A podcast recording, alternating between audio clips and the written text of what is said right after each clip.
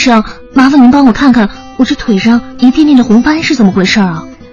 哟，这应该是烫伤了，疼不疼啊？有点疼，还有点痒。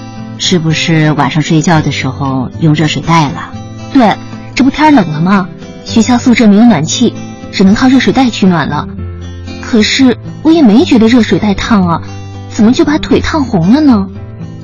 低温烫伤的过程一般没有明显的感觉。最近呢，已经有好几起你这样的病例了。你这算好的，不严重。有的学生都起水泡了才发现。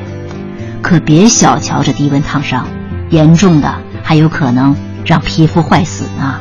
可是，热水袋温度也不高啊，怎么会烫伤呢？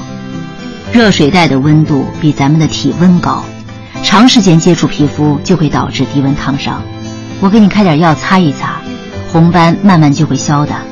谢谢医生，看来这热水袋以后不能随便用啊。那倒不至于，买个质量合格的，用的时候不要直接接触皮肤就行了。最好拿条毛巾包住它，尤其是老年人，因为他们对热和痛的感觉比较迟缓，轻度烫伤也不易发现，等到发现的时候，情况就严重了。唉。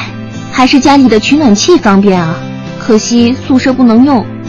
取暖器的取暖效果是不错，但在家用的时候得离远点儿，不要对着一个地方吹，要经常变换取暖器的位置，不然等到你觉得皮肤发红发烫的时候，可能已经被局部烫伤了。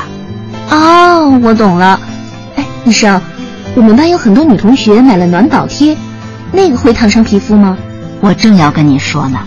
你们女孩子爱用暖宝贴，记着用的时候要多隔几层衣服，最好贴一会儿就揭下来，换个部位再贴。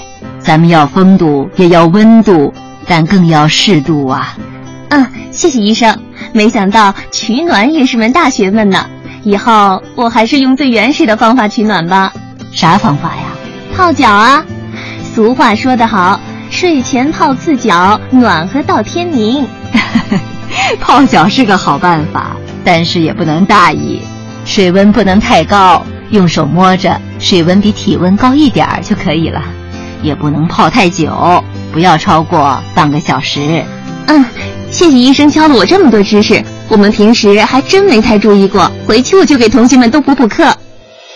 国家应急广播提醒您：冬季取暖有窍门，低温也会烫伤人。